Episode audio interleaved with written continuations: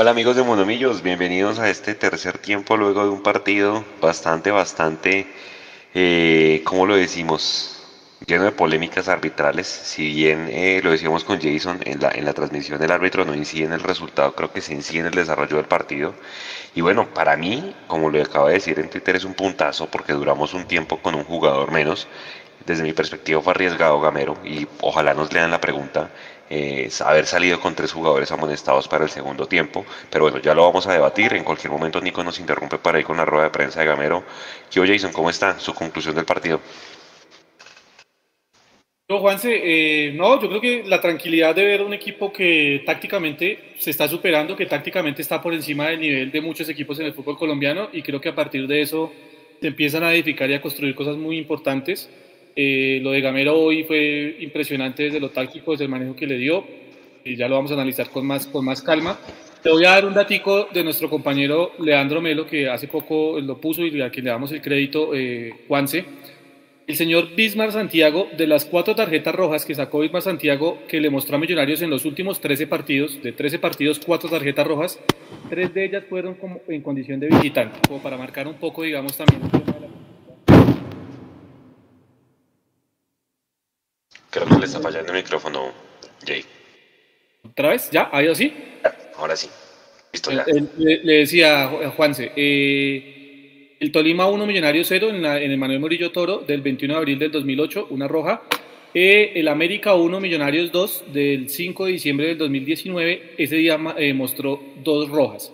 Así que pues uno eh, empieza a mirar la hoja de vida o lo que ha sido el tema de, las, eh, de los arbitrajes de Bitma Santiago con Millonarios y se da cuenta que de- de- decisivamente influyen los resultados, eh, no, perdón, no tanto en los resultados, sino en los, de- en los desarrollos del juego, porque pues hoy empatamos, eh, contra el Tolima se perdió y contra el América pues afortunadamente se sacó los tres puntos. Así que eh, seguimos en, en- en deuda de que el fútbol colombiano tenga un arbitraje profesional y que mejoren muchas cosas dentro de los que escogen a los árbitros que van a cada uno de los partidos. Edu, buenas noches. Está feliz pero triste. Cuente, ¿cómo va el Rueda partido? de prensa, Juan rueda de prensa, que que interrumpirlos, vamos con la rueda. Tuvimos, tuvimos que replegarnos un poco más, cuidar más los espacios, eh, ya no teníamos ese 10 que podía jugar a las espaldas de los volantes y, y causar daño desde ahí. Entonces creo que es valioso lo que se hace por, por el hecho de, de no tener el equipo completo la mitad del segundo tiempo. Pregunta Chemas Escandón de Caracol Radio para el profesor. Profesor.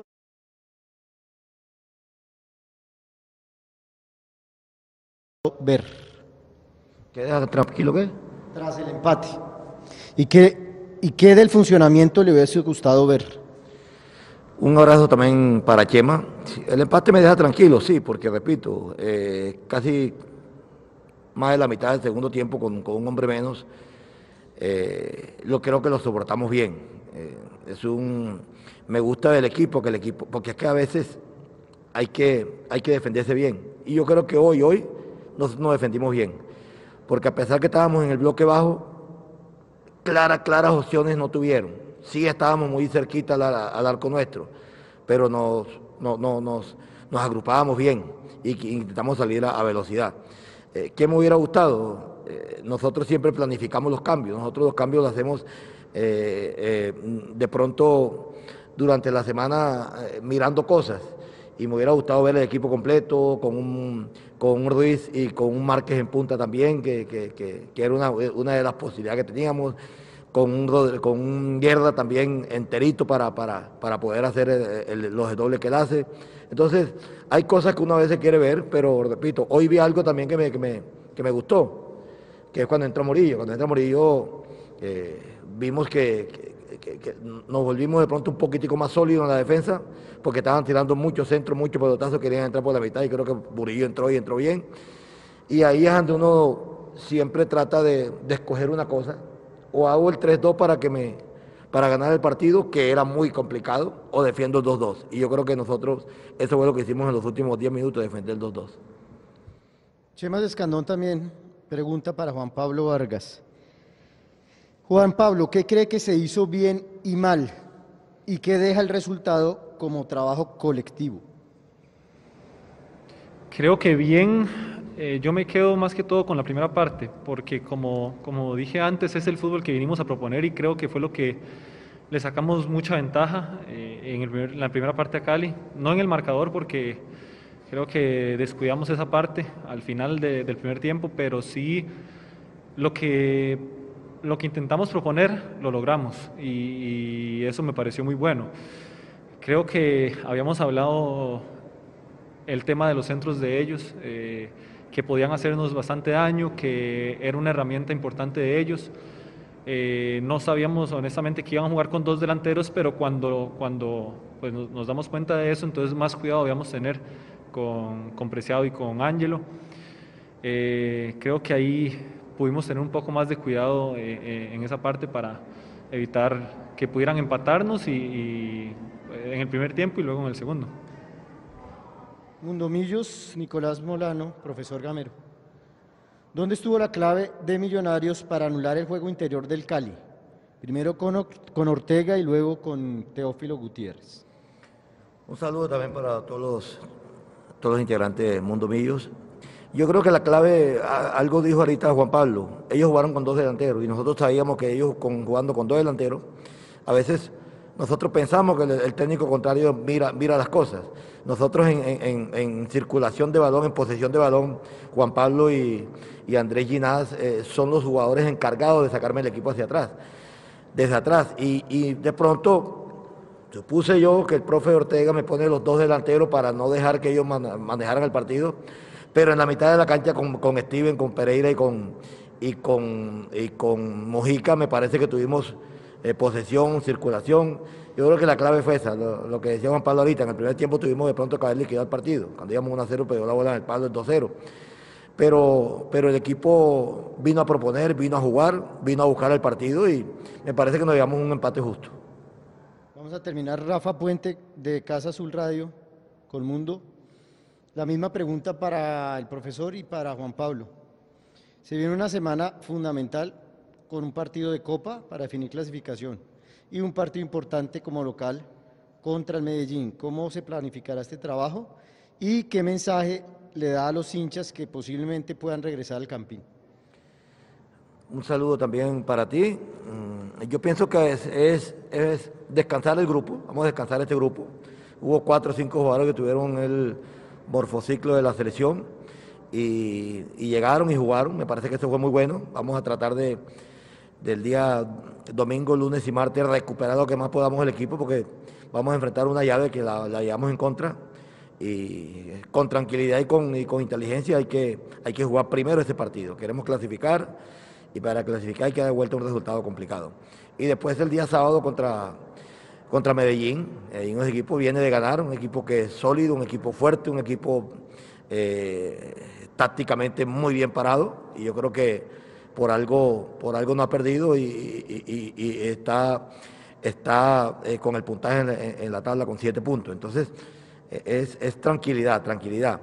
Y decirle a la gente, hombre, que la verdad que nosotros somos los primeros que nos vamos a, emocionar viendo a nuestra gente en el estadio y que sea el comienzo, el comienzo de, de nuestra hinchada para tenerla en adelante en todos los partidos. Queremos ver a nuestra hinchada, queremos brindarle también satisfacción a nuestra hinchada y pedirle, pedirle que mesuradamente que hagan las cosas con paz, que hagamos las cosas bien y quedemos y quedemos muy, muy bien representados con, ellos eh, eh, eh, en, Bogotá, con nuestra hinchada, para el ente gubernamental nos pueda seguir dando la posibilidad de, que, de, ver, de ver gente en los estadios.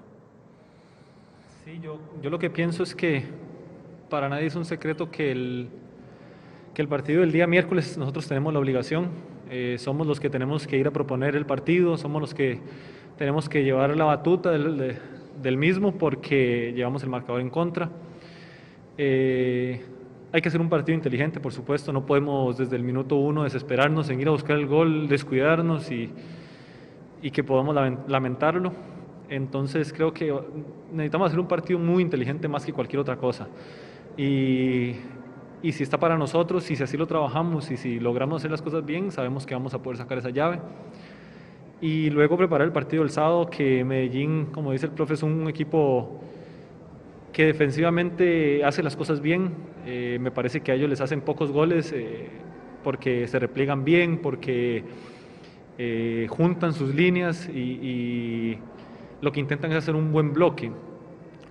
Debemos tener la capacidad también de, de poder romper ese bloque y, y, hacerles daño como, como creemos que tenemos la capacidad también. Y el saludo también para, para los hinchas azules porque sabemos lo importante que son para nosotros y, lo importante que va a ser tenerlos en las gradas. Eh, y el mensaje principalmente que vivamos el fútbol en paz, eh, en familia y, el apoyo de ellos va a ser muy importante cuando así la alcaldía lo, lo permita. Gracias, profesor. Juan Pablo, muy amable, gracias.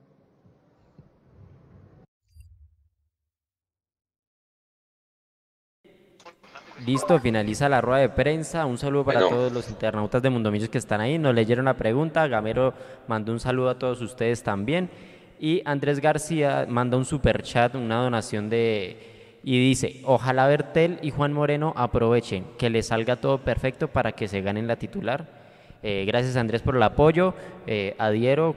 Claramente, claramente entre, entre mejor les vaya a ellos, mejor nos va a todos. Eh, compañeros, continúen ustedes con el, análisis del tercer tiempo. Ya tenemos a Edu en cámara. Su concepto del partido, Edu. Bueno, buenas noches para todos. Eh, sí, estoy feliz y enojado porque yo creo que Millonarios hizo un partido valiente, hizo un partido a la altura de lo que es el, el equipo de Gamero. Mm, salimos a jugarle de tú a tú a un Deportivo Cali en su cancha que siempre ha sido complicado para nosotros. Y nos vamos ganando, eh, empezando rapidito el partido y unos 35 minutos más o menos de la primera parte con dominio total de Millonarios, el Cali no aparecía, y por allá creo que es al minuto 44 exactamente, casi que en la única jugada al ataque del Deportivo Cali por la banda derecha, eh, viene el empate. Eh, que para mi gusto ahí hay un poquito de responsabilidad de Juan Pablo Vargas, porque de pronto pudo haber dado el paso hacia adelante y lo dejaba inhabilitado. Pero bueno, eh, ese fue el primer tiempo de Millonarios. Millonarios a cara de perro, con el cuchillo entre los dientes, dejando mucho mejor sabor de boca que lo que nos dejó el partido contra Santa Fe. Yo creo que yo lo decía en el, en el programa pasado, que esa era como la gran duda de, de, qué íbamos a poder ver de, del gamero de Millonarios en este partido con el Cali, porque llegaba con una presión precisamente por haber perdido el partido con, con Santa Fe. Y estuvo a la altura. Lamentablemente, empezando el segundo tiempo, nos expulsan a, Perlaza. Eh, adhiero con lo que ustedes estaban diciendo al principio del programa. Si bien no influye en el resultado directamente el señor Bismarck Santiago, me parece que estuvo sobre revolucionado. En la primera parte inclusive se veía en la transmisión de televisión cómo le gritaba a los jugadores. Esas cosas que un árbitro no, no debería estar haciendo. Se va expulsado a Perlaza y así todo, ahí fue cuando más Gallardo, más eh, valiente y con más huevos se vio a Millonarios. Porque si me lo preguntan y de pronto respetando opiniones en contrario, creo que Millonarios no sufrió nunca ese hombre de menos y nos vamos nuevamente arriba en el marcador. Era un premio tremendo para el equipo de Gamero haberse traído los tres puntos. Y luego viene el empate y el apagón, y después del apagón sí la sufrimos en esos eh, 8, 10, 12 minuticos que quedaron después del apagón. Creo que sí la sufrimos un poco. Entonces, es un buen punto, pero, pero creo que pueden haber sido los tres. Y los tres puntos con ese gol de, de Bertel, con esa viveza tremenda de Juan Pablo Vargas, era la épica. Habría sido espectacular. Entonces quedó tranquilo por la forma como jugó Millonarios, quedó tranquilo por la forma como se afrontó el partido, sobre todo con 10. Eh, lástima eh, ese lunarcito que fue el empate, porque creo que el equipo de Gamero tendría que haberse traído los tres puntos para Bogotá. Yo, yo estoy de acuerdo, sobre todo, como dijo Vargas, en el primer tiempo debieron haber liquidado y tuvieron con que haber liquidado el partido. Oiga, en el chat, Leo, eh, Edu, Jason, Nico, le están dando con todo a Juanito Moreno, hombre. Creo que el hombre entró a hacer su trabajo, ¿no? No estuvo comprometido en el gol. Entonces, ¿cómo lo vieron? Hombre, pues yo no sé, yo... Hace cuando usted ve la repetición tres, cuatro, cinco, seis veces, pues uno puede pensar, uy, de pronto pudo haber sacado más la piernita, se pudo haber tirado al piso, bueno, mil cosas. Pero ya está, es decir, yo creo que no hay que andar buscándole siempre el, la mosca en la sopa cuando entra Juanito Moreno. Mire cómo somos de desmemoriados. Siempre lo hemos dicho en este programa, y aquí lo hemos dicho siempre, tenemos la memoria de Dory, la de Nemo. Se nos olvidan las cosas muy rápido. Lo bueno, lo malo y lo feo se nos olvida inmediatamente. Se nos olvida que estábamos pidiendo que le dieran el chance a Juanito Moreno, se lo dieron. Se nos olvida lo mucho que la gente lo valoró, lo aplaudió, lo enalteció cuando le fue bien. Y ahora, simplemente porque le tocó entrar por la lesión de Cristian Vargas, y entonces responsabilidad en el gol, no jodamos tampoco. Es decir, tampoco. Yo no sé Jason cómo lo vio, pero yo creo que no nada que ver ahí Juanito Moreno con el gol. No, no. Eh, es como si hubiéramos visto el partido en la misma sala y en el mismo momento, ¿no? O sea, yo, yo no, la verdad no veo ninguna responsabilidad de Juanito Moreno, al contrario, que tuvo tres o cuatro cortes de centros importantes en donde le bajó el ritmo al partido, donde, digamos, se comportó como un arquero eh, con experiencia, sin tenerla todavía eh, para, para esa posición. Y, y, yo creo que hay que bajarle a las revoluciones, porque es que cuando estábamos ganando, todo, todos los comentarios en el chat eran buenos, ¿no? Este es el Millonarios que queremos ver, este es el Millonarios que juega bonito, este es el Millonarios que nos representa y demás. Y cuando nos empatan el partido por una situación que yo diría es más individual que de conjunto, se nos olvidan las cosas y entonces empezamos a buscar culpables por donde no los hay. Eh, yo sí creo que, que hay que bajarle un poco a las revoluciones y sobre todo con los muchachos de la cantera. Es que se le olvida a la gente que Juanito Moreno tiene 20 años o 21 años que Juanito Moreno todavía está en proceso de formación, que Juanito se va a equivocar muchísimas veces como se equivocan los arqueros veteranos en el mundo, porque es que esto no es solo en Colombia, sino esto les pasa en el mundo. Y, y hoy, pues particularmente hoy, Juanito no tuvo ninguna equivocación. Al contrario, creo que cuando tuvo que aparecer, apareció de buena manera.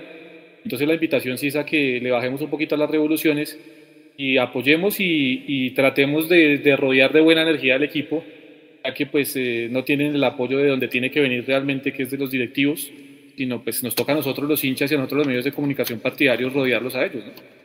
Cuando, cuando, cuando es justo eh, rodearlos, obviamente, ¿no? no vamos a hacer alcahuetas de todo, ¿no? cuando es justo rodearlos, evidentemente.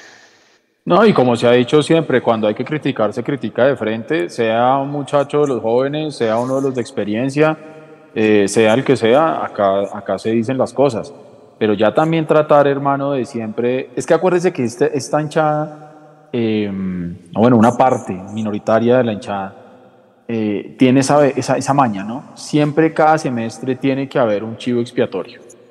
Siempre tiene que haber uno al que, darle, al que darle porque sea, ¿sí? Entonces, o Juanito, o Pereira, o en su momento Roballo, o en su momento Emerson, o en su momento el mismo McAllister, que hoy se jugó un señor partido de fútbol.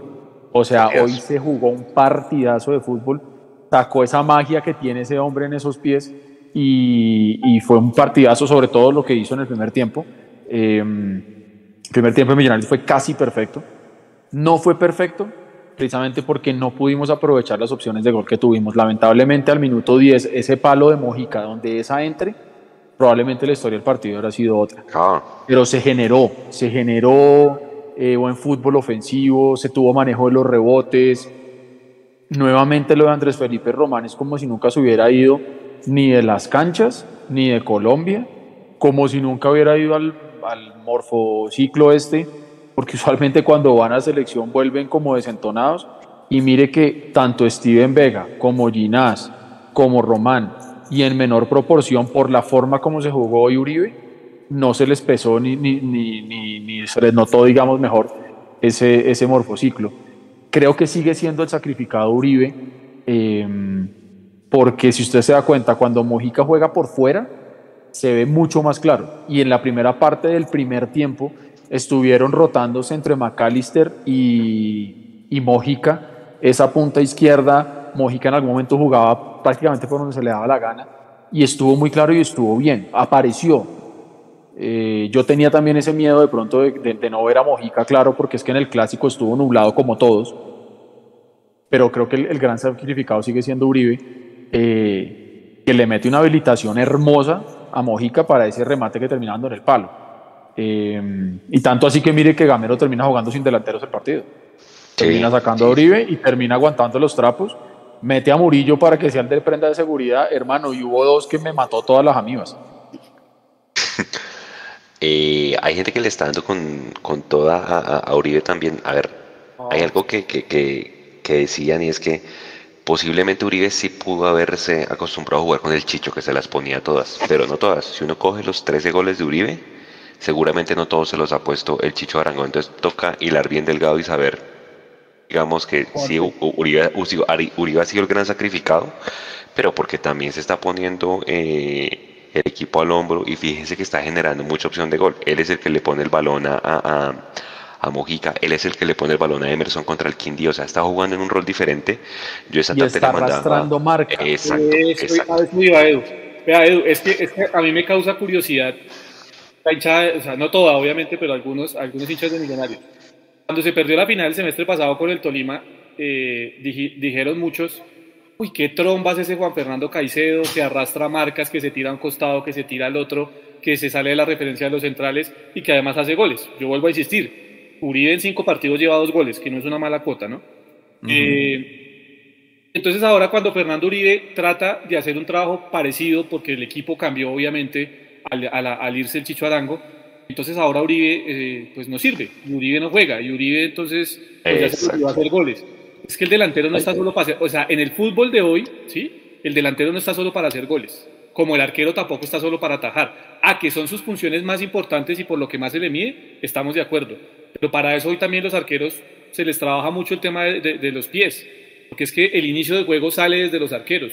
Ya no es el arquero aquel que únicamente atajaba abajo los tres palos tipo Falcioni y reventaba la pelota de punta para arriba. Ya hoy los arqueros hoy también necesitan de otras condiciones para estar. Y lo mismo pasa con los delanteros. Los delanteros no están solo para hacer goles hoy en día, están para arrastrar marcas, como lo decía Edu, para generar los espacios, para salirse de la referencia de los centrales y provocar que haya espacios ya sea para los extremos o para los volantes que llegan desde atrás.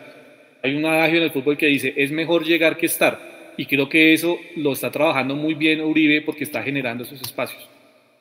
Acuérdese también, guardadas las proporciones, lo que en algún momento le pasaba al mismo Iron del Valle, que lo mismo, todo el mundo decía, no, es que Iron se secó, se le olvidó hacer goles y estaba haciendo un trabajo de sacrificio impresionante. No, los estoy, no los estoy queriendo comparar como jugadores, pero sí como la misma situación de jugadores de los que se espera obviamente que por su posición marquen goles, pero por el simple hecho de que de pronto no estén mojando fecha tras fecha como todos quisiéramos, no quiere decir que no se está haciendo el trabajo. Y lo que dice Jason es muy importante.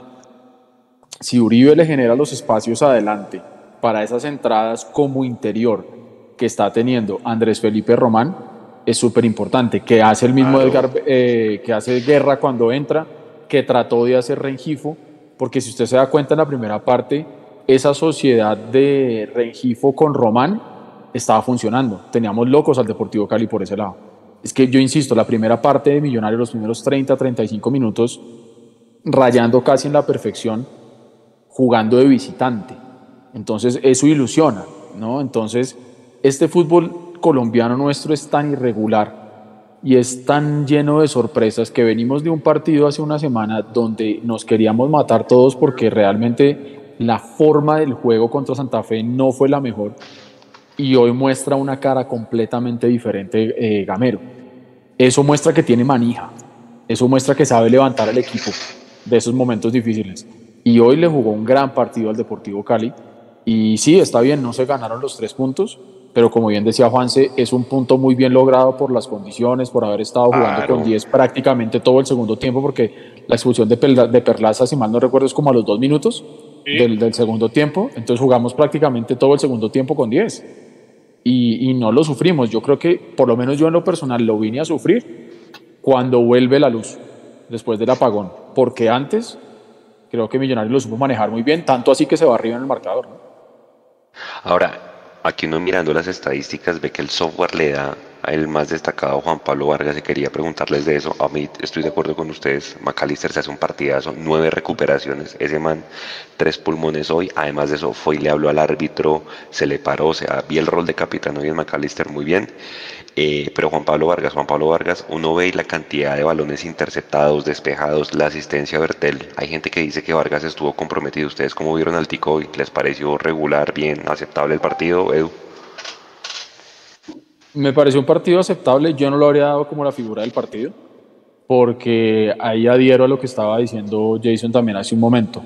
Mm, es cierto, los arqueros se ponen para tapar, los delanteros se ponen para atacar, los defensas se ponen para defender, y digamos que en su función primaria deben cumplir. claro, si nos vamos a ver la asistencia que le metió a Bertel para el 2-1, eh, eso demuestra que está concentrado, que está metido en el partido, que tiene una visión de juego tremenda, que tiene una salida de juego súper limpia, que tiene muy buen pie, que supo, meter supo dónde meter la pelota, perdón. Entonces uno diría, bueno, muy bien.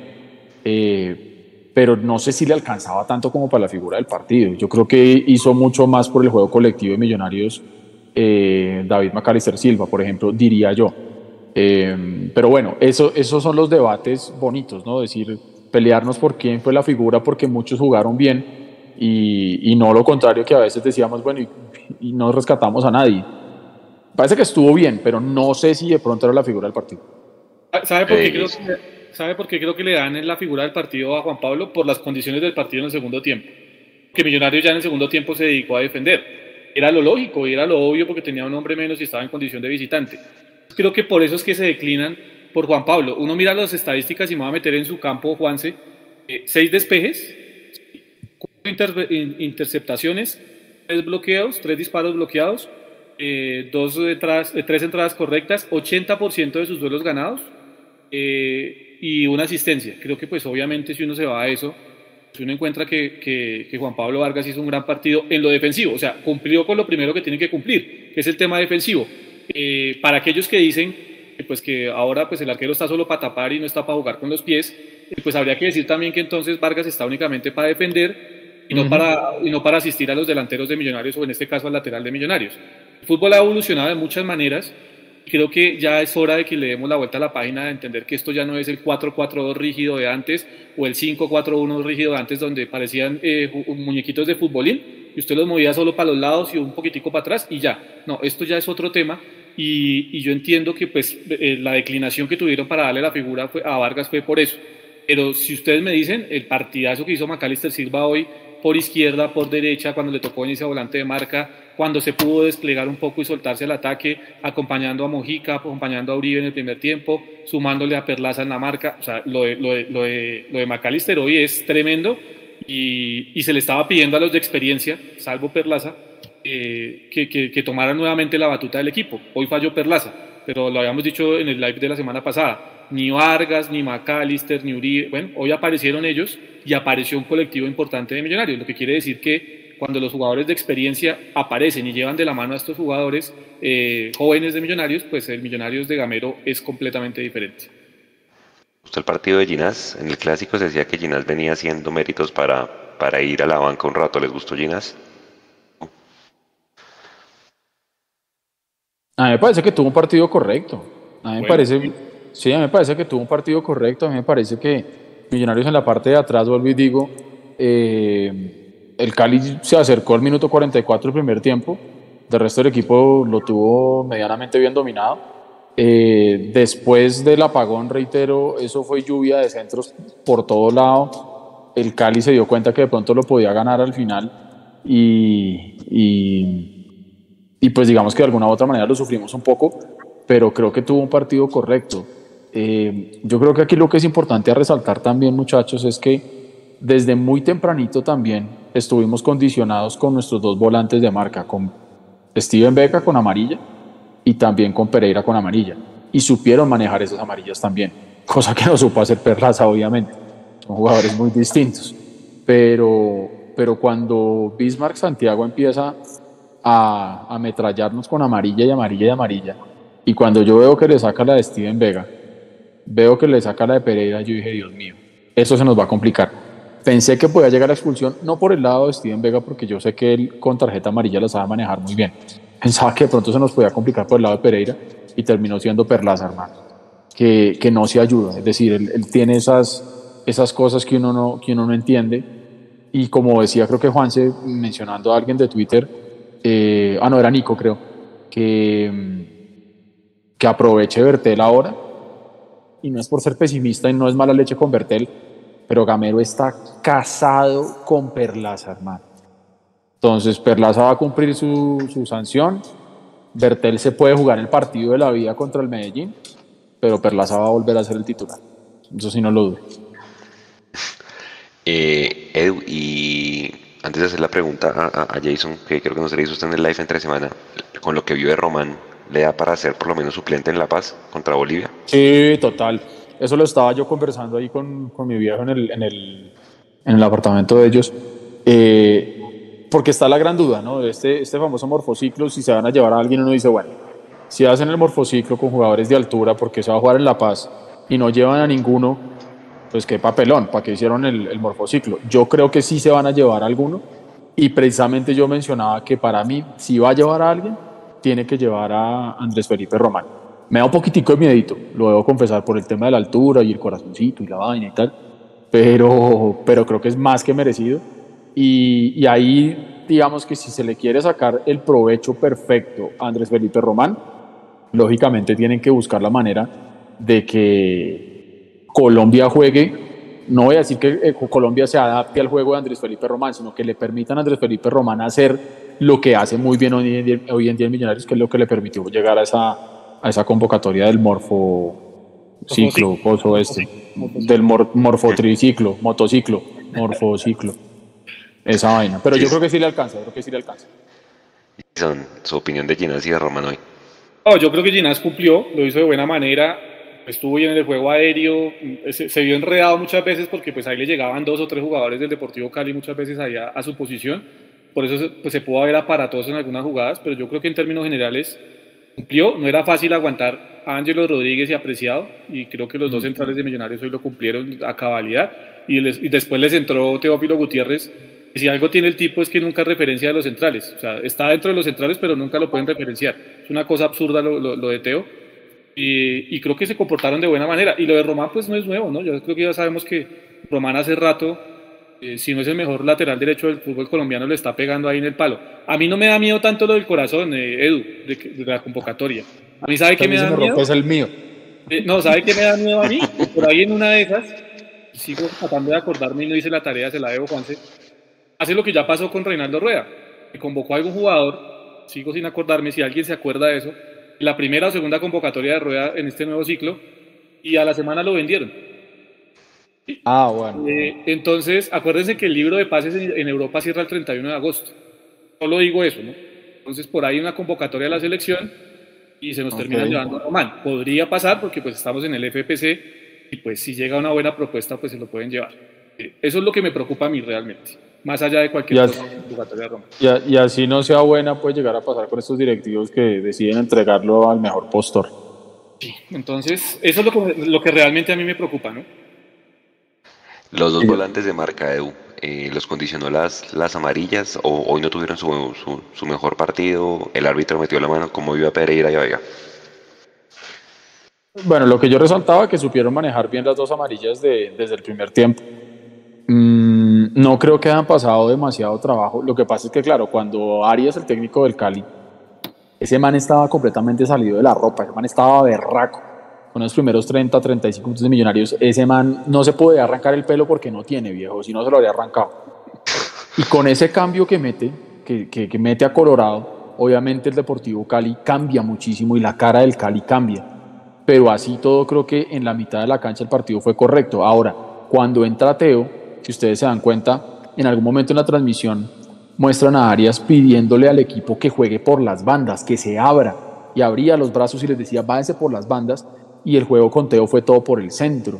Entonces, como que de alguna u otra manera se, pudo controlar eso muy bien. Teo es un jugador muy interesante, lo hablábamos acá, que habría pasado si Teo llegaba a Millonarios, ¿no? ¿Se acuerdan? Es un jugador muy interesante donde ya no tiene que estar arriba pisando el área para ser un jugador determinante.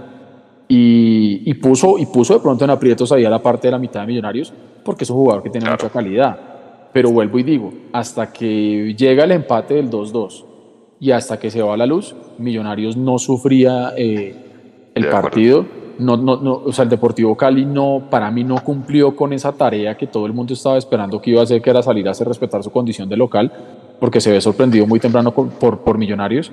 Y, y creo que Steven Vega de pronto no se vio tan limpio y tan prolijo como en otros partidos. Se vio un poquito aparatoso en algunos momentos. Pereira estuvo correcto, pero creo que en general el balance del equipo completo es un balance muy positivo. Reitero, era para los tres puntos. Era para los tres puntos, por eso estoy feliz y enojado. Jason. No, yo, yo, creo que sí, yo creo que Millonarios, y yo, yo lo dije en, en, la transmisión, Juanse, cuando íbamos 10, 12 minutos, yo les dije, es el momento para que Millonarios liquide el partido. Si Millonarios hubiera logrado invocar alguna de esas dos o tres aproximaciones, incluyendo la del palo de Mojica, eh, el partido habría sido diferente y no habríamos sufrido de la forma que se terminó sufriendo después del corte de energía. Pero si ustedes me preguntan a mí, yo creo que de principio a fin, Millonarios fue mucho más en el terreno de juego que el Deportivo Cali.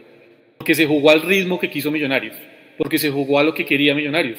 Porque Millonarios cuando salió en el primer tiempo esperó cuál era la propuesta del Cali y se dio cuenta que la apuesta era eh, tratar de conectar con Ortega. Dijo, bueno, controla Ortega y aquí para adelante empiezo a presionar arriba. Y producto de esas presiones empezó a aparecer Millonarios en el terreno de, de, Guillermo de Amores. Y eh, en el segundo tiempo, cuando tuvo un hombre menos, pues ¿qué dijo, qué dijo Gamero? Pues me abroqué un bloque muy bajo, eh, con el bloque muy bajo, bien cortico, y a partir de eso los obligo a que no tengan juego interior, tan al punto que desconectaron a Michael Ortega, lo tuvieron que sacar. Entró Teófilo Gutiérrez tratando de generar ese juego interior para descargar luego hacia las bandas y tampoco lo pudo hacer, porque ustedes miran en muchos pasajes del partido, Teófilo terminó jugando casi como volante 5 para el Cali, porque hasta ahí tengo que venir a recoger la pelota para mirar qué panorama tenía de juego y aún así nunca pudo filtrar una pelota, nunca pudo dejar mano a mano a los delanteros salvo en esa pelota cruzada, pero desde el juego que sabemos y que conocemos de Teófilo, nunca tuvo la posibilidad de dejar a sus delanteros mano a mano creo que eso habla bien del trabajo defensivo y del trabajo táctico de Millonarios. Eh, las pelotas de costado sí siguen siendo un lunar, siguen siendo un problema grande que tiene que trabajar Millonarios porque no es de ahora, sino esto le ha costado siempre al conjunto embajador. Pero eh, en términos generales, Millonarios fue superior de principio a fin el partido. Lastimosamente esto es fútbol y así pasan las cosas. Esto no es como en el tenis que cuando usted es superior al rival, pues lo pasa por encima y se acabó el tema pues que en el fútbol pasan estas cosas. Usted puede ser superior y al final termina o perdiendo, o en este caso, eh, bueno, sí, perdiendo, porque para mí perdimos dos puntos hoy, producto de, las situaciones que se fueron dando con esas pelotas cruzadas. Señores, Harrison Mojica, eh, Edu y, Jason y, la gente que nos ve para el de bolas, cinco partidos jugados, once ocasiones de gol creadas, dos asistencias, un gol que fue el de Manizales y un remate en el palo que fue el de hoy. Eh, yo le mandaba en la tarde un video a Jason de un análisis que hicieron en Win, donde uno ve que los mejores movimientos de Mojica se dan por las bandas, cuando, cuando mete esos balones cruzados para, buscar a Uribe o a los jugadores pues, que estén arriba de Millonarios. Eh, ¿Les parece que es el mejor partido hasta ahora de Mojica o les gustó más el de Manizales? Y Jason, comienzo por usted. ¿Mojica se, se ve mejor por, por los costados cuando mete esos balones filtrados como el de hoy para el primer gol? No, vea que, vea que a mí me gusta Mojica detrás de Uribe. A mí lo que ha hecho Mojica detrás de Uribe me parece que es bueno. Eh, obviamente él está más acostumbrado a jugar por la banda izquierda y lo que usted dice, tiene muy buena pegada y el tema de los centros le puede ayudar a Millonarios. Les falta, digamos, un tema de, de cohesión y de entendimiento con Uribe al respecto porque Uribe estaba muy acostumbrado a las pelotas al segundo palo y Mojica generalmente tira los centros al primer palo. Creo que ahí hace falta coordinar un poco y, cuando ese tándem se dé, pues Millonarios va a tener mucha más posibilidad de, volumen de ataque. Pero a mí lo que ha hecho Mojica detrás de, de, Uribe me parece importante porque es que le permite a los volantes, eh, o sea, él genera con sus movimientos, sus gambetas y la forma de aguantar la pelota, genera espacios para los volantes, genera espacios ya sea para que McAllister tire la diagonal hacia adentro o para que Román llegue desde atrás y rompa o para cuando Pereira está conectado con el partido no sé qué le pasa a Pereira, eh, cuando él esté conectado con el partido pueda también llegar al borde del área a rematar. Entonces, a mí me parece que ha sido rendidor. Usted dice 11 ocasiones de gol creadas, más el gol, más el palo. Cinco partidos. Eh, eso habla muy bien de Mojica, porque es que son números demasiado superlativos, demasiado buenos para un jugador que el semestre pasado estuvo borrado por completo y que no tuvo la confianza y que nosotros decíamos, si le da los minutos le va a aportar a Millonarios. Sí, ahora no es Mayer Candelo, no es Mario Ramírez, no es Carlos Ángel López, pero yo sí creo tiene con qué aportarle a Millonarios muchas cosas. Edu, en el chat dicen que Mujica se borró para el segundo tiempo. ¿Usted cómo lo vio? Puede ser, puede ser. Yo creo que en la primera parte Mojica se vio mucho más influyente, pero hay un, hay un, vuelvo y digo, Jason resalta lo positivo de Mojica por el centro, yo resalto lo positivo de Mojica cuando se va por la banda, pero entonces ahí es donde empieza a pisarse las mangueras con McAllister, porque McAllister por su banda izquierda se hizo un partidazo en la primera parte, lo que decíamos ahorita. Entonces, McAllister brilla por su punta. Cuando Mojica se va y digamos que le quita, entre comillas, esa punta también a McAllister, también brilla por ahí, pero va a llegar un momento en el que les toque ponerse de acuerdo, porque si a Mojica lo ponen para que juegue en la posición donde, donde estaba antes eh, Arango, pues le va a tocar acomodarse y va a tener que empezar a brillar ahí. para que ese engranaje que venimos diciendo que tiene que tener Millonarios se pueda dar. Está bien que Gamero les dé libertad y está bien que Gamero les permita, hombre, juegue. Y vaya de pronto esporádicamente Mojica le quite la punta a McAllister, McAllister sea un cambio de, de, de, perfil, eh, pero finalmente el equipo como lo tiene concebido Gamero es para que Mojica esté detrás de Fernando Uribe y le pueda surtir balones a Uribe. Entonces van a tener que empezar a trabajar para que se entiendan porque lo que dice Jason es muy cierto. Esa comunicación todavía entre Uribe y Mojica no está del todo clara, se está construyendo esa relación, se están empezando a conocer. Entonces por eso es que estamos hablando de pronto de la sequía de Uribe, sequía entre comillas, eh, y de, de, pronto de esos baches, de esas lagunas, como la, persona que estaba preguntando ahí, Juanse, que dice que de pronto en el segundo tiempo Mojica se desapareció, sí, pudo ser, eh, pero de pronto esos son esos momentos donde se desaparece uno, pero tienen que aparecer los demás. Ahí está la, gran, la clave. Ok, se desapareció Mojica, perfecto, pero tienen que aparecer los demás. Porque el equipo no puede depender únicamente de uno o de dos. Esto tiene que ser un colectivo donde se sumen esas individualidades. Y que en la medida de lo posible, si hay una individualidad que de pronto está un poco flaca o un poco pinchada un poco coja, pues que el resto del colectivo pueda sopesar un poco eso. Pero, pero yo reitero, el partido de Millonarios hoy fue más que correcto y creo que podemos resaltar hoy más las virtudes que de pronto es lo que quedó faltando. Yo me quedo solamente con la falta de definición, porque opciones de gol se generaron un montón. Donde metamos las que tuvimos en el primer tiempo, estaríamos hablando de, de un partido redondo. Jason, ¿iba a decir algo? Sí, sí, le iba a decir yo que ojo que ese, ese tema, McAllister tirado a la banda, podría cambiar en algún momento con la inclusión de Daniel Giraldo en la titular.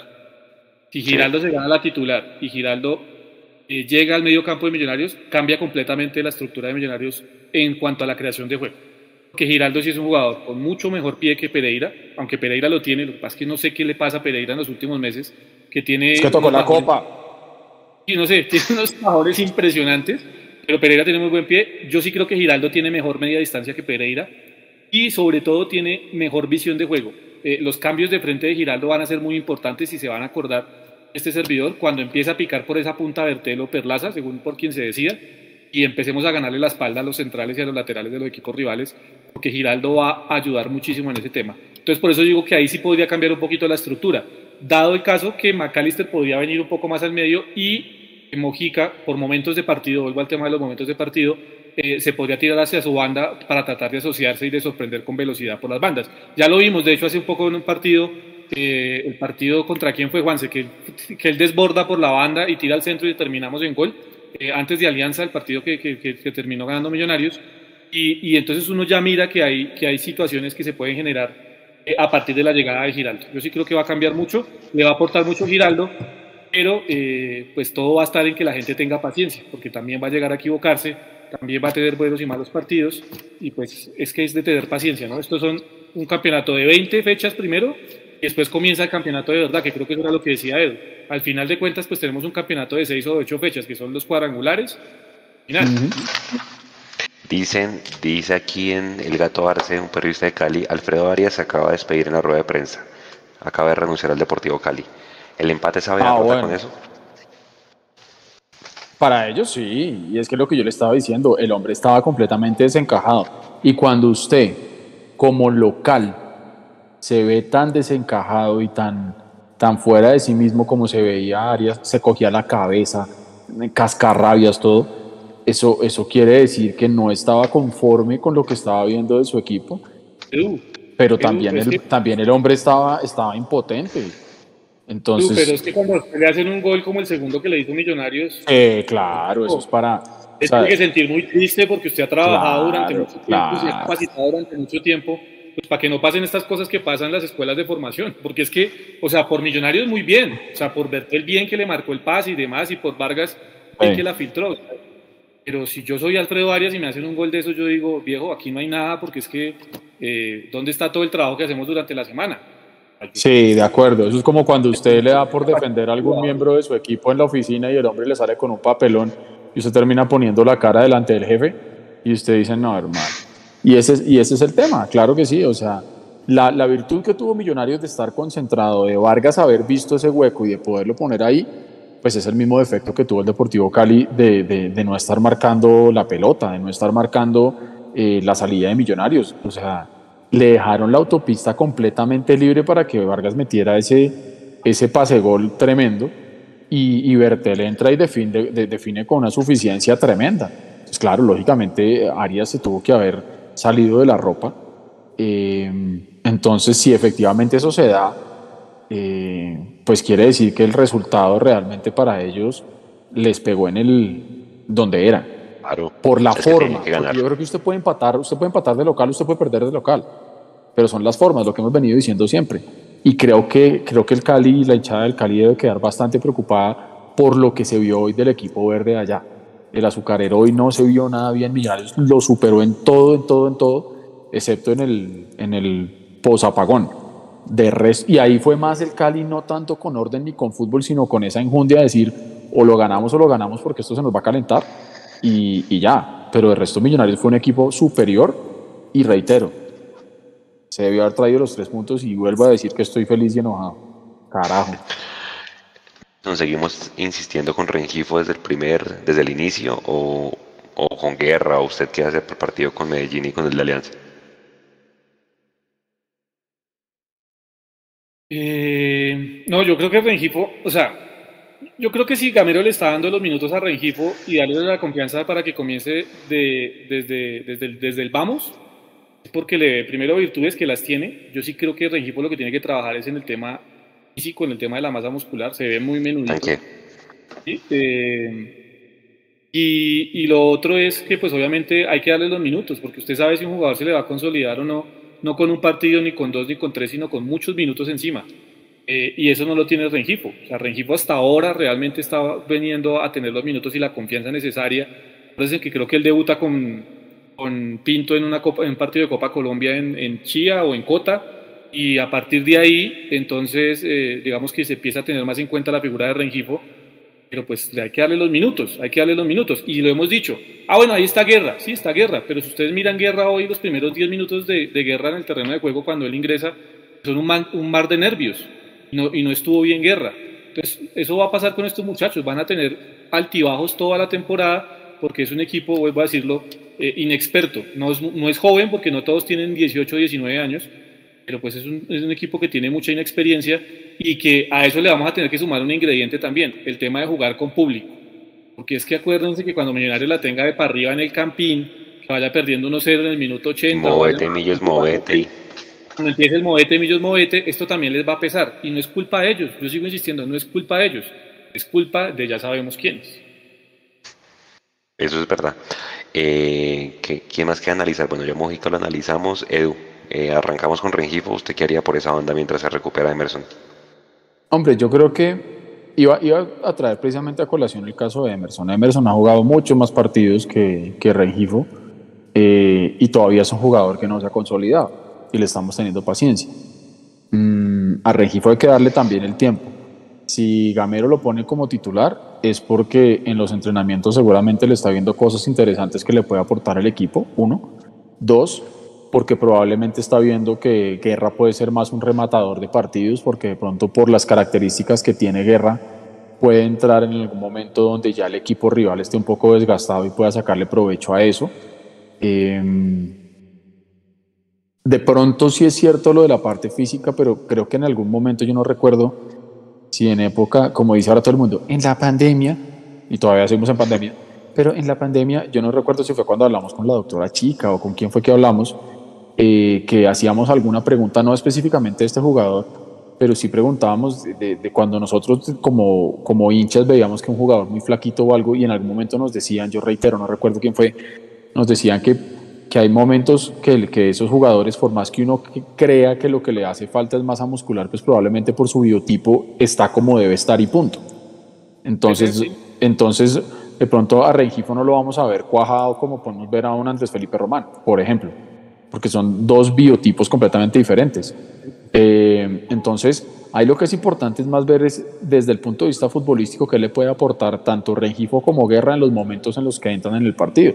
Y mire que Rengifo tuvo chispazos, que en algún momento lo tuvieron que parar, inclusive fue con falta y con sujeciones todo el tiempo.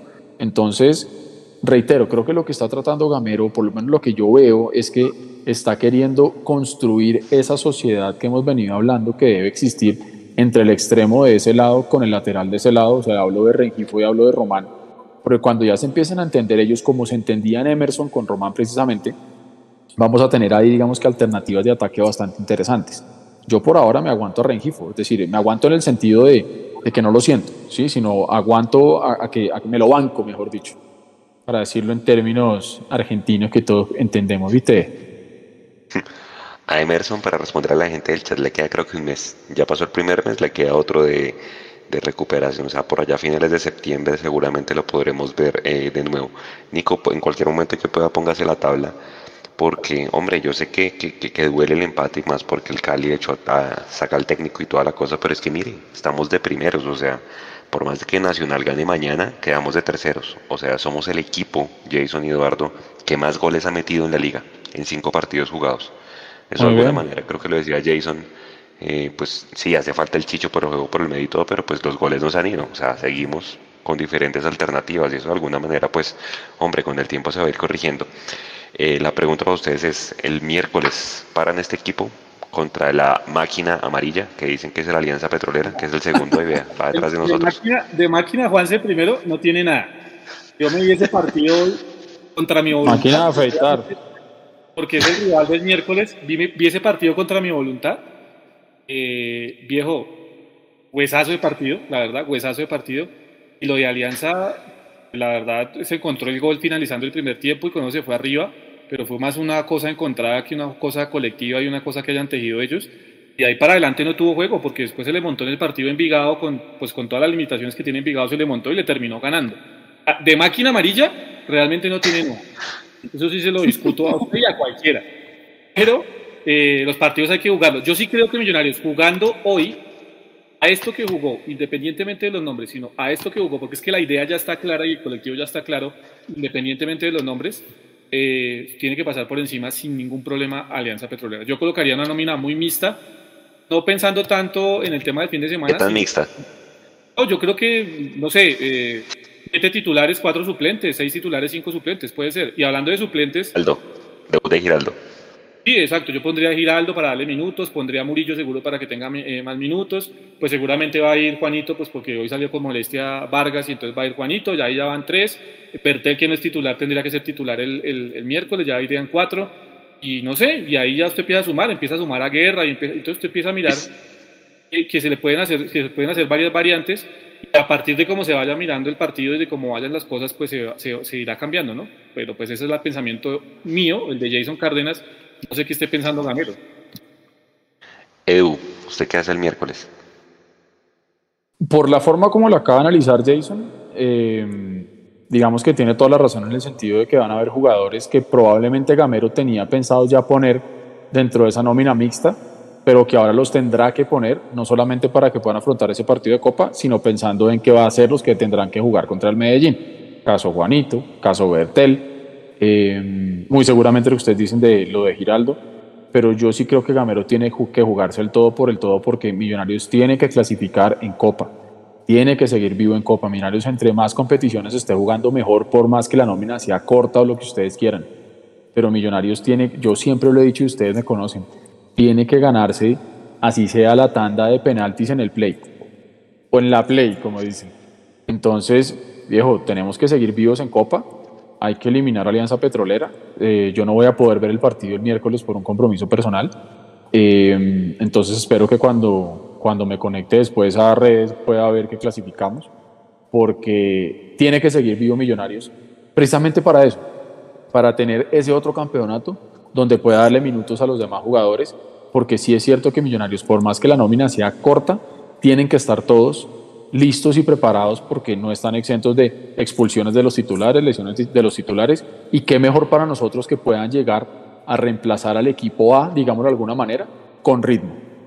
Y ellos tienen que hacerse responsables de lo que pase el miércoles y tienen que hacerse responsables de la clasificación en Copa. Porque está bien y está bueno que vayamos primeros en reclasificación, que en este momento estemos también primeros a pesar de que no han jugado los demás. Eh, eso está bueno en liga, pero Millonarios eh, la Copa la tiene que jugar y la tiene que, buscar ganar. Punto. Si Camacho ya salió a decir que este equipo estuvo a 30 minutos de ser campeón y que el objetivo ahora es ser campeón y primera vez que ahora sí lo sigo diciendo que hay que ser campeón, pues entonces la Copa también. Tú, pero, pero es que ahí me surgió a mí una pregunta que se me olvidó hacerle a Juanse qué día. ¿Se refería a la liga o se refería a la copa? No, yo creo que él se refiere a la liga. Pero, pero mire, pero es que como son, como, pero claro, pero tiene toda la razón. Si, No, pues- si, por, si por algún motivo las cosas no salen y salimos campeones de Copa, él va a decir, yo dije campeones, nunca dije qué. Exactamente. Ah, no, esos como son de acomodados. Oiga, vea, si usted mira el rendimiento en puntos, fecha 5 con 10 puntos, en teoría ya tenemos la tercera parte. Bueno, yo creo que se clasifica con un poquito más, por ahí 31, 32, porque son 20 fechas. ¿Ustedes creen que en puntos estamos bien? Yo creo que estamos muy bien a esta altura, ¿no? Edu. Bien. Súper bien, Juanse. Es que claro. hemos disputado 15 puntos y tenemos 10. O sea, estamos hablando de que, de que este nivel pues, es, muy importante para Millonarios. Sigue peleando ahí arriba el tema de la reclasificación, que si no sé si la podemos ver ahorita, pues también porque la gente está Ya, ya la estoy buscando. el tema. Eh, y, y Millonarios está cumpliendo. O sea, es que volvemos al tema de los números, Edu. ¿Cómo pelea uno contra Sí. estos números? Millonarios es Sí, primero. no, nada que hacer. Sí. Eh, Es el equipo que más goles ha hecho, uno de los que menos recibe. Uno no puede pelear contra los números. Y los números están diciendo que, que hay una cosa. Y a eso le sumamos, y lo estamos diciendo ya mucha gente en el chat que lo dice, que le está gustando cómo está jugando Millonarios, porque ya se sabe Eh, realmente Millonarios. Entonces ya no solo el tema de los números, sino también cómo se está llegando a esos números.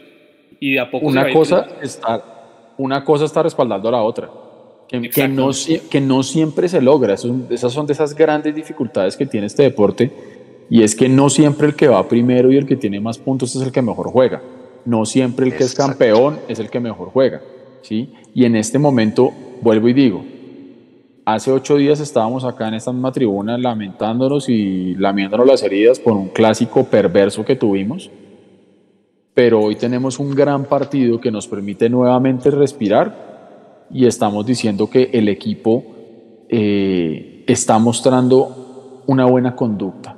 Y yo creo que lo decíamos en el, pa- en el programa pasado, que el partido malo del semestre ojalá haya sido el, el clásico y ya está, punto, chuleado, porque siempre tiene que haber un mal partido en el semestre, siempre pasa. Eh, ojalá ya ese haya sido, porque es que hoy lo que les digo, Millonarios llegaba a este partido con, con el Deportivo Cali con esa presión de haber perdido el clásico y de que no podía perder hoy. Porque yo creo que estaríamos hablando de cosas muy distintas si el resultado hoy hubiera sido adverso y hubiéramos ni siquiera empatado si no hubiéramos perdido. Porque reitero, el empate, si usted lo pone, ir a la casa del Deportivo Cali y sacar un empate es bueno, sí, pero es que hoy como se jugó, era para haber traído los tres puntos. Entonces, yo creo que sí es positivo ver que los números de la tabla se están viendo respaldados por unas buenas formas de juego que aparecieron nuevamente hoy. Y que de los cinco partidos es más lo bueno que lo malo. Es más lo positivo que está sacando Millonarios en juego que de pronto las cosas que hay todavía por mejorar, que seguirán siendo muchas. Entonces, vuelvo y digo, yo me voy a, descansar esta noche con un sabor de boca eh, agradable por cómo el equipo jugó, pero sí con esa espinita harta de decir, donde esa pelota en el palo de Mojica entre, estaríamos hablando de otra cosa. Y mire, eh, antes de irnos ya para ir cerrando, Nico, avísame cuando tenga la tabla de la reclasificación, ya la mandé del grupo para que la vean ustedes en el detalle, Nico ya la va a poner. Y hay varios factores que uno puede analizar, vea. Estamos primeros con 51 puntos, Tolima ya no cuenta pues porque ya quedó campeón, ya va a torneo internacional de una. Nacional tiene 45, o sea, tiene 6 puntos menos. Pero si usted mira el detalle, Edu y Jason, párele bolas. Somos el equipo que más partidos ha ganado en todo el año, 15 partidos. Si usted mira la penúltima columna que dice GFB, significa goles a favor como visitante, 20. Millonarios es el equipo de Colombia que más goles ha hecho por fuera de su casa.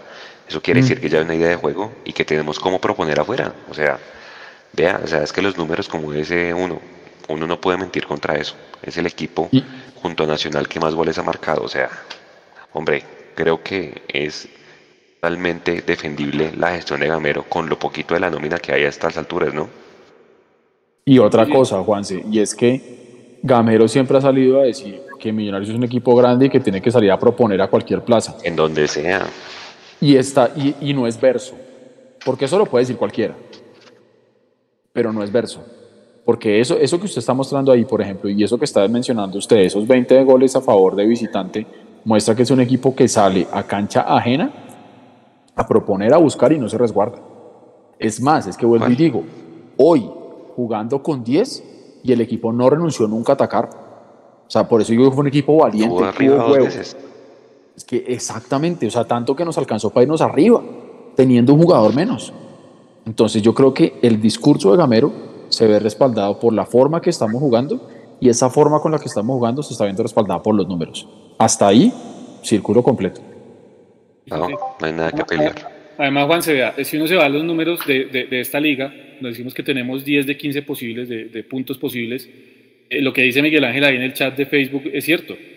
Eh, si Millonarios sigue con esta, con esta situación, digamos, de conseguir cada cinco partidos 10 puntos, a la altura de la fecha 15 ya estamos casi clasificados. Por eso también hay que mirar, ya tendríamos 30 puntos. o sea, si seguimos en este nivel, ya tendríamos 30 puntos. Eh, si Buena forma de eh, y, a, Miguel que nos, lo hace ver, pues eh, gracias. creo que pues mm. es, más que bueno la situación, ¿no? O sea, es que, ¿qué puede uno refutar al respecto? Ahora, pues si uno se va al lado amargo, pues uno dice, Millonarios no gana hace tres partidos, ¿sí? Nos hizo gol Santa Fe, nos hizo gol Cali esta noche, nos hizo gol Alianza Petrolera y nos podemos ir a buscar todos los defectos del mundo. Pero hoy somos primeros, hoy somos líderes y yo creo que el liderato, así sea por unas horas, hay que disfrutarlo porque nos hemos dado demasiado palo muchas veces porque no estamos ni dentro de los ocho. Y hoy que estamos primero, entonces tampoco lo estamos disfrutando. Mire, uy, usted le acaba de pegar al clavo donde es. ¿Cuántas veces no teníamos que tener estas discusiones y estos programas y estas cosas eh, en los momentos realmente amargos de Millonarios? ¿Sí? Liguilla. Eh, por ejemplo, cuando nos tocó hacer esa desastrosa liguilla de perdedores, eh, cuando realmente veíamos que la noche estaba más oscura que nunca, hoy en día estamos pudiendo ver que, efectivamente el equipo está primero y, y, listo, puede que mañana jueguen los demás y, no, no, no, quedemos primeros, pero, pero estamos colgados en los primeros lugares y, creo que eso que decía Miguel, el tuitero, eh, nos permite a todos ver el panorama muy distinto. Porque yo sé que el fútbol no es regla de tres, pero si nosotros logramos mantener este, este rendimiento eh, y lógicamente volvemos al triunfo, eh, es que mire, el equipo, lo que decía Jason, perdimos con Santa Fe y empatamos hoy. Y así todos estamos colgados arriba. Entonces, no hay que, no hay que alarmarse. Ahora, si está buena la autocrítica, si está bien que sigamos revisando las cosas que tenemos por mejorar, porque lo que hacen los equipos de alto desempeño es que siempre estén en proceso de mejora continua, siempre, constantemente. Y eso sí, no le quepa la menor duda que Gamero está trabajando en eso porque el trabajo de Gamero se ve y se nota, ¿sí? Y eso es lo que lo deja uno tranquilo. Por eso vuelvo y digo, yo creo que hay momentos en los que uno dice, ah, salí a jugar de visitante y empaté, uff, qué puntazo, qué berraquera. No, qué berraquera poder decir hoy que tendríamos que haber ganado los tres puntos. Y que sí, que está bien el empate, pero con un jugador menos, lo de esta noche es, es, es de aplaudir. Obviamente hay cosas por corregir, eh, en los goles se pudo haber hecho de pronto algo más, pero, pero está bien. Y yo adhiero a las palabras de Jason. Miremos las cosas también con el vaso medio lleno y, pensemos que, que, se están haciendo bien las cosas y, y, hay que disfrutar este momento. Ahora, mucha gente dirá, no, pero es que disfrutar que estamos terceros o primeros hay que ser campeón. De acuerdo, pero estamos por el camino correcto. Yo creo que es más fácil, más bien, más fácil no desde lo se está más cerca, sí, claro, se está más cerca, se está más cerca de ser campeón jugando bien a no jugando bien. Y eso sí es una obviedad, pero hay que recalcarlo. Estamos cada vez más cerca de lograr el gran objetivo si se juega bien. Entre peor se juegue, más se abre esa, esa distancia. Eso es verdad. Bueno, muchachos, para cerrar, ¿ustedes creen, Edu, señor? Eh, para saludar aquí un momentico a la gente que está en el chat. Y aquí Mauricio Hernández Polo dice, chicos, un saludo desde Hurong Est, Singapur. Domingo en la mañana conectado con ustedes. Me hace sentir en casa, gracias. Uy, hermano, un saludo gigante. Uy, creo que ese es de los saludos de los lugares más exóticos que hemos recibido acá. Uy, un abrazo grande.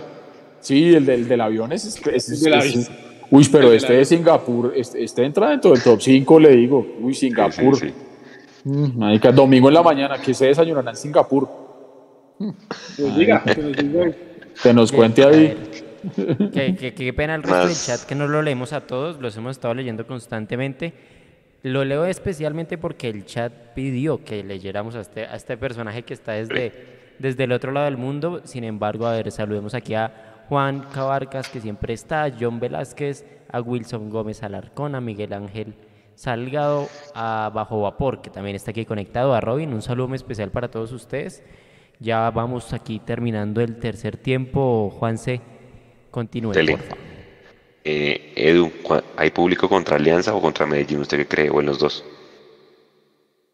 Eh, yo, yo quisiera pensar que si hay público con Alianza, de ahí para adelante hay público en todos. O sea, no tendría sentido que haya público para el partido de Copa y luego de Liga no. Eh, aunque con, con, esta alcaldía, pues cualquier cosa se puede, se puede esperar. Me pareció haberle leído a, Camacho que, que, se estaba trabajando para poder tener público en el partido con Alianza Petrolera, pues ojalá, ojalá sea así. Yo creo que a todos nos hace mucha falta volver al estadio. Eh, y ojalá, ojalá podamos estar nuevamente en, en, la casa. Y ustedes saben cómo soy yo y no me iba a quedar con esta. Y ojalá que si podemos volver al estadio, eh, los medios de comunicación partidarios que están acreditados también lo podamos hacer y nos reciban y nos traten igual de bien como lo hizo hoy el Deportivo Cali puntualmente con Millonarios, perdón, con Mundomillos, eh, con Mundomillos. Eh, así que gracias y todos sabemos que eso es porque allá en la oficina de prensa del Deportivo Cali tiene una persona supremamente capaz, objetiva, eh, centrada, que es Ana Romero, a quien le mando un saludo grande, si es que algún día llega a oír esto. Yo creo que, yo creo que el miércoles no. O sea, lo que yo decía en la transmisión, Juanse, eh, lo, que, lo, que yo, lo que yo sabía desde la Secretaría de Gobierno era que la reunión se tenía que realizar entre ayer y hoy para ya empezar a mirar todo el tema de organización para el partido del miércoles. Eh, hasta esta hora, ya casi, casi domingo también, como el hombre de Singapur, no, no, no, no hay noticia de que haya habido la reunión en la, en la, en la Secretaría de Gobierno con la alcaldía y demás. Así que yo veo embolatado el, el tema del miércoles. Festivo. Es que el lunes es festivo, ¿no? Eso, yo veo embolatado el tema del miércoles, pero como lo dice Edu, pues con esta alcaldía ya no sabemos, ¿no? Porque en una de esas, pues hace la gran Santa Fe Nacional, donde desde la Secretaría de Gobierno le dijeron a ella, ojo, que hace mucho tiempo no se trabaja, ojo que los auxiliares de policía son nuevos, ojo que hubo cambio en los mandos, ojo que el PMU ya no es el mismo, bla, bla, bla, bla, bla, bla, todo el cuento, y ella dijo, no, hay que jugar con público. En una de esas pasa eso también, y pues tenemos público el miércoles. O, o tenemos PMU, o, o, tenemos PMU, pero no hay público. Y tenemos, Eh, ¿también? y tenemos más policías que sillas. También. Sí, sí, puede pasar. Edu, para cerrar, mensaje para la gente y nos vamos a descansar. Pues precisamente irnos a descansar con un, con un buen sabor de boca, con un equipo de guerreros, con un equipo de varones, con un equipo de valientes que fueron hoy al, al estadio del Deportivo Cali y se trajeron un punto que pudieron haber sido tres quedo contento, quedo no tranquilo porque, porque eso sería ser conformista, pero quedo contento con lo que se vio hoy y, y contento porque se ve una coherencia entre lo que Gamero quiere para este Millonarios de salir al frente y jugarlo a ganar siempre y lo que se mostró hoy. A Fernando Uribe aguantarlo hasta el final, apoyo incondicional al goleador de Millonarios ya vendrá la, el momento de que lo vuelva a mojar, pero por ahora está siendo un jugador bastante importante y me la juego con que Andrés Felipe Román se lo llevan para La Paz. También creo. Jason. Que vaya a La Paz y vuelva, ¿no?